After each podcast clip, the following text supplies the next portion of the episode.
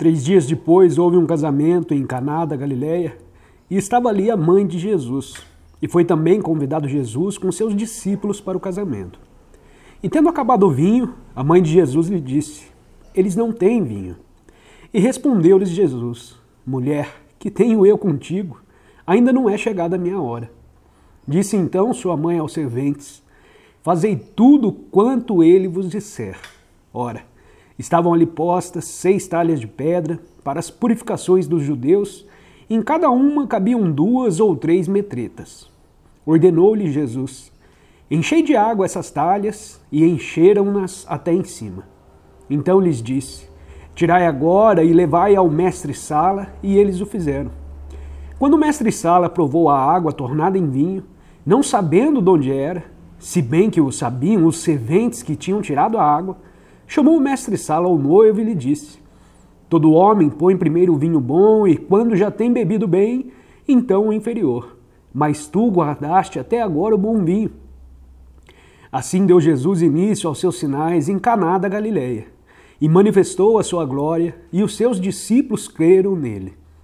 Depois disso, desceu a Cafarnaum, ele, sua mãe, seus irmãos e seus discípulos, e ficaram ali não muitos dias. Estando próxima à Páscoa dos judeus, Jesus subiu a Jerusalém e achou no templo os que vendiam bois, ovelhas e pombas, e também os cambistas ali sentados. E tendo feito um azorrague de cordas, lançou todos fora do templo, bem como as ovelhas e os bois, e espalhou o dinheiro dos cambistas e virou-lhes as mesas. E disse aos que vendiam as pombas: Tirai daqui estas coisas e não façais da casa de meu pai casa de negócio. Lembraram-se então os seus discípulos de que está escrito: O zelo da tua casa me devorará.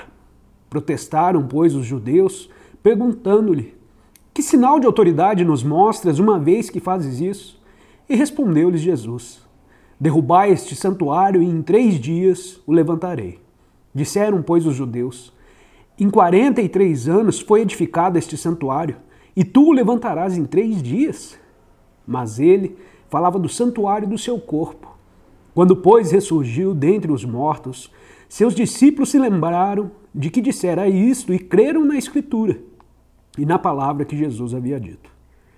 Ora, estando ele em Jerusalém pela festa da Páscoa, muitos vendo os sinais que, já, que fazia creram no seu nome, mas o próprio Jesus não confiava a eles porque os conhecia a todos. E não necessitava de que alguém lhe desse testemunho do homem, pois bem sabia o que havia no homem.